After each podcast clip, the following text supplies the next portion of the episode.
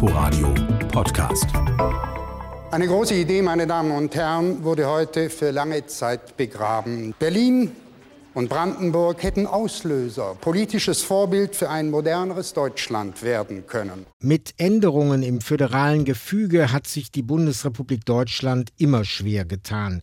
Ein einziges Mal, 1952, gelingt eine Fusion. Aus den Ländern Baden, Württemberg-Baden und Württemberg-Hohenzollern wird Baden-Württemberg. In der Hauptstadtregion entscheiden sich die Bürger 1996 dagegen. Mein Name ist Harald Asel. Willkommen zu Berlin Schicksalsjahre einer Stadt. Eine Chronik in Zusammenarbeit mit dem RBB Fernsehen. Zugabe 90er. Der Schock sitzt tief bei den verantwortlichen Politikern. War es die piefige Kampagne pro Fusion? Waren es die mit Händen zu greifenden unterschiedlichen Lebensverhältnisse in Mark und Metropole? Ich habe mein Haus vorne geputzt, das ist Berlin, und hinten das Schuppen fällt zusammen, das ist Brandenburg, das ist meine Meinung. Und so werden die Verhältnisse in Zukunft auch sein. Da wird alles nach Berlin fließen und wir werden in Zukunft wie immer. Wir haben viel dafür gearbeitet, hier miteinander Regeln zu finden und zwei Bundesländer gleichberechtigt zusammenzubringen. Ja, da musst du ja auch Übergangsregeln machen, weil jeder immer Sorge hat, wer da übervorteilt wird. Renate Kühn-Ast sitzt 1996 für die Grünen im Berliner Abgeordnetenhaus auf der Oppositionsbank. Als rechtspolitische Sprecherin ihrer Fraktion ist die geplante Länderfusion auch ihr Dauerthema. Am Ende war ich verärgert. Äh, verärgert, weil es alles so ideologisch war, ja, so emotional. Was ich aber am ärgerlichsten fand, ist, dass es dann auch ein, ein paar alte Westberliner Politiker gab, zum Beispiel Landowski, der da massiv gegen gearbeitet hat. Ja. Das ist ja auch kein Hurra-Ereignis im eigentlichen Sinne. Die Leute fragen sich doch in der Tat, wie kommt es, dass aus zwei armen Ländern auf einmal ein reiches vielleicht wird. Und ich kann die Augen nicht, auch nicht davor verschließen, dass viele Berlinerinnen und Berliner ihre Vorbehalte an einzelnen politischen Repräsentanten in Brandenburg festmachen, meine Damen und Herren. Die Brandenburger, was ich gut verstanden habe, haben sich richtig viele Sorgen gemacht. Dann damals, wenn ich das richtig erinnere, auch nach dem Motto, na, das haben wir dann mehr Berliner als Brandenburger. Da ist die Politik noch so dominiert von Wessis, die halt in einem anderen System aufgewachsen sind. Muss man ja auch sehen. Wir haben uns ja, wenn wir uns kennenlernen, gemerkt, dass die Systeme uns auch anders geschult haben und sozialisiert haben in der Art, wie du bumm gleich sagst, was du denkst, während der andere sagt, hm, noch zögerlicher ist oder so. Völkischer Sand, wachsen nun zusammen. Ich als einfacher Mensch vom Lande kann nur sagen, dass ich immer nur auf die nächste Station mich orientieren kann. Und die heißt Gewinnen am 5. Mai abends. Und äh, ich denke, wir werden das auch schaffen.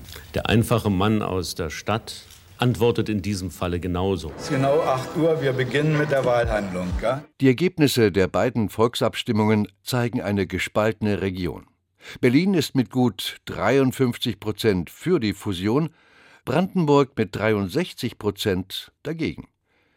Die Wahlbeteiligung ist mäßig. In Berlin beträgt sie 30, in Brandenburg gerade mal 24 Prozent. Da mindestens ein Viertel der Wahlberechtigten hätte abstimmen müssen, ist der Staatsvertrag ohnehin gescheitert. Der Intendant des Ostdeutschen Rundfunks Brandenburg, Hans-Jürgen Rosenbauer, mit Erklärungsversuchen. Es ist die Rechnung aufgegangen, als man diese, diesen Volksentscheid verschoben hat vom Herbst letzten Jahres, wo er hätte stattfinden müssen, gemeinsam mit den Abgeordnetenhauswahlen in Berlin. Das wollte damals eine Partei nicht. Und nun äh, haben die Leute eben gesagt, äh, die Situation ist wirtschaftlich so schlecht, wir sollen uns schon wieder bewegen, wieder verändern und sonst verändert sich keiner. Wir haben uns bemüht, aber das Zukunftsprojekt ist an Brandenburg gescheitert. Das alles ist nicht eine Absage an notwendige Zusammenarbeit und Koordination. Die nächste Bewährungsprobe bei der Zusammenarbeit ist der geplante Großflughafen. Die Frage ist nur, wo soll er hin? Stadtnah in Schönefeld oder 40 Kilometer südlich von Berlin in Sperenberg? Ein Spitzentreffen soll Ende Mai Klarheit bringen. Der neue Flughafen kommt, das ist in der Landesregierung in Potsdam, beim Senat von Berlin und beim Bund beschlossene Sache. Viele Flughafengegner hat diese Tatsache verstummen lassen. Übrig geblieben sind vereinzelte Protestmärsche in Sperenberg und eine Bürgermeisterinitiative rund um Schönefeld. Am wahrscheinlichsten ist im Moment die Variante Zwischenausbau Schönefeld und dann der Weiterbetrieb, begründet mit den leeren Kassen. Brandenburg stinkt der Ausbau Schönefelds. Gegen den Bau einer zusätzlichen Rollbahn wurden bereits Klagen angekündigt. Die können uns doch nicht einfach das nehmen, was wir haben. Generation für Generation hat gearbeitet hier für ihre Nachkommenschaften und das soll nur alles husch, husch, husch weg. Pusteblume, dann verschwindest du. Seit heute muss sich Wolfgang Schnur vor Gericht verantworten. Der 51-Jährige soll seine damaligen Mandanten Freier Klier und Stefan Kraftschick bei der Stasi denunziert und damit gefährdet haben. Der hat sich bei uns richtig also angebietet und rein in unsere, äh, äh, hat eine versucht, eine Freundschaftsbeziehung aufzubauen, was auch gelungen ist. Die Regisseurin und Bürgerrechterin Freya Klier wurde wie ihr Lebensgefährte Stefan Kraftschick nach den Protesten am Rande der Rosa-Luxemburg-Demo 1988 inhaftiert und anschließend in den Westen abgeschoben. Wolfgang Schnur machte Anfang 1990 bis zu seiner Enttarnung kurzzeitig Karriere als Politiker des demokratischen Aufbruchs. Der Schock, der lag ja Jahre zurück schon. Und ich habe ihn dann nur beobachtet, wie verhält sich ein Mensch, der weiß, dass alle wissen, wer er ist und, und er hat eine furchtbare Rolle gespielt. Er war wohl einer der eifrigsten Spitzel der Stadtsicherheit. Wolfgang Schnur berichtete über alles und über jeden. Er machte auch Vorschläge, wie die von ihm Ausspionierten zu Kriminellen hätten gemacht werden können. In einer Ergebenheitsadresse an die Stadtsicherheit hatte er sich selbst einmal als guten Kundschafter beschrieben, der über 20 Jahre lang die Rolle eines guten Christen habe spielen müssen. Er war geistig hellwach und hätte jederzeit Reißleine ziehen können, was er nicht gemacht hat. Urteil gegen Wolfgang Schnur. Der frühere DDR-Anwalt wurde heute wegen der Denunziation von Mandanten zu einer einjährigen Freiheitsstrafe auf Bewährung verurteilt. Inmitten von Kränen, Baggern und Baugruben steht in Berlin-Hellersdorf ein riesiger blauer Blechcontainer. Bis Ende Februar residierte hier das Hertie-Warenhaus. Heute sind in dem eingeschossigen Gebäude nur noch Bauarbeiter zu sehen, die die Decken und Fußböden rausreißen. Die Schließung des Kaufhauses hat eine Versorgungslücke in dem Berliner Neubaubezirk gerissen. Versorgungslücken gibt es nicht nur in den östlichen Außenbezirken. Tristesse herrscht auch im Zentrum, so wie in der Friedrichstraße. Die Pläne für einen sozialistischen Prachtboulevard sind mit dem Ende der DDR Makulatur geworden. Jetzt säumen postmoderne Kästen die Straße, immer brav an der Berliner Traufhöhe entlang. Flanieren will hier keiner gern. Wir kommen aus Mannheim, also da sehen die Geschäftsstraßen schon ein bisschen besser aus. Also mit dem Kudamm ist es noch nicht zu vergleichen. Wenn sich am kommenden Donnerstag hier in der Friedrichstraße die Türen zum Nobelkaufhaus Galerie Lafayette öffnen, wird das sicher ein Fest der Superlative. Das eleganteste, teuerste, prunkvollste Kaufhaus Berlins. Es war erstaunlich, so viele Leute, also ein Ansturm. Also wir hatten nicht gedacht, dass die Berliner so kommen. Christine Chalü ist als Verkäuferin gleich am ersten Tag eingeteilt, dem 29. Februar. Diese Glasfassade plus diese ganzen Kegel innerhalb, das ist natürlich was Besonderes, futuristisch, irgendwie so innovativ. Wir müssen hier mit Wartezeiten bis zu einer halben Stunde rechnen. Das Drängeln hat keinen Sinn. Öfter kam das Bezirksamt von Berlin für Lebensmittel und die wollten uns das ähm, Bleu d'Auvergne zum Beispiel oder von Fondament verbieten, diese Schimmelkäse, weil sie der Meinung waren, das ist verschimmelte Käse. Auf einmal hat der Kudamm doch nachgelassen. Es waren dann auf einmal auch zu sehen, dass Läden zu waren. Wenn jemand die Veränderungen in Berlin aufmerksam registriert, dann sind das die Taxifahrer, wie Rolf Feja. Seit Jahrzehnten ist er auf den Straßen der Hauptstadt unterwegs. So weiß er auch, die City West hat Probleme. Da sind auf einmal Läden gekommen, äh, auch Sexshops, wo du sagst, äh, auf dem Kudamm Sexshops, das kann ja wohl nicht sein. In der Kantstraße auf der anderen Seite gegenüber vom Theater des Westens, da waren drei Sexkinos. Da hat der, der Kudamm schon gewisse Ramsch-Mentalität entwickelt. Widersteht der Kultur des Hasses und des Todes, unter welchem Gewand sie auch immer auftritt. Fast auf allen Stationen der knapp dreitägigen Papstreise nach Deutschland sprach man vom Höhepunkt dieser pastoralen Visite. Aber dennoch, ich glaube, man darf eigentlich erst jetzt hier in Berlin, hier im Herzen der Hauptstadt, direkt am Brandenburger Tor davon reden, dass der Besuch des Oberhauptes der katholischen Kirche tatsächlich einen historischen Charakter trägt. Denn Noch vor wenigen Jahren wäre eine solche Visite absolut unmöglich gewesen. Beim Papst, da ist die Stadt echt getrennt gewesen. Was meinst du, was da los war? Die Brücken waren gesperrt, du kamst doch gar nicht rein. Ich stand also zu dem Zeitpunkt in der Nähe vom Spandau Damm und dann auf der Autobahn. Dann hast du gesehen, da kommt ganz viel Polizei. Und dann sagst du, ach, da kommt ja jetzt ein Auto. Na, da muss er drinnen sitzen. Stau gibt es auch immer wieder rund um den Potsdamer Platz. Für den Bau des Sony Centers muss im März der unter Denkmalschutz stehende Kaisersaal verschoben werden. Auf Schienen.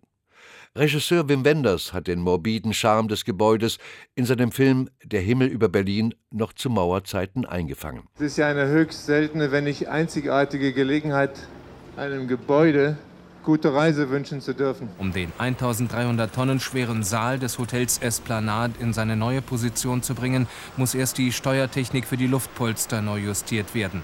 Und ich dachte, das guckst du dir mal an. Weil konnte ich mir ja nicht vorstellen, dass man ein Haus sozusagen verschieben kann. Ich sage, naja, man kann es ja abtragen. Und dann haben die das natürlich im Vorfeld beschrieben, wie sie mit diesen Hydraulikpumpen machen und so weiter. Die Show ist vorbei. Nach den anfänglichen Holpersteinen hat der Kaisersaal seine Reise geschafft. Der Geschäftsführer von Sony atmet auf. Beim zweiten Versuch klappt die Verschiebung. Kostenpunkt 75 Millionen D-Mark für 75 Meter.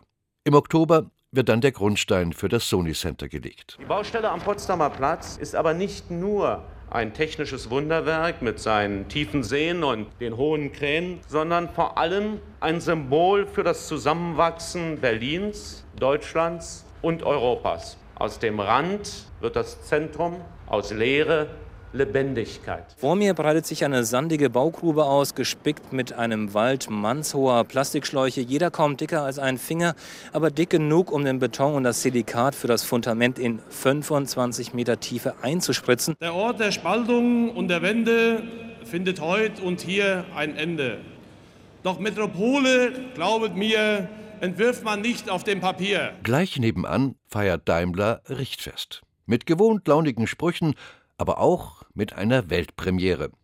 Zu Musik von Beethovens Ode an die Freude drehen sich 19 Baukräne. Von Daniel Barenbäum dirigiert, oder besser mit Signalfahnen durchgewunken. Das war eine einmalige Sache, das hat sehr viel Spaß gemacht, es war sehr lustig und es war ein richtiges Fest heute hier, nicht?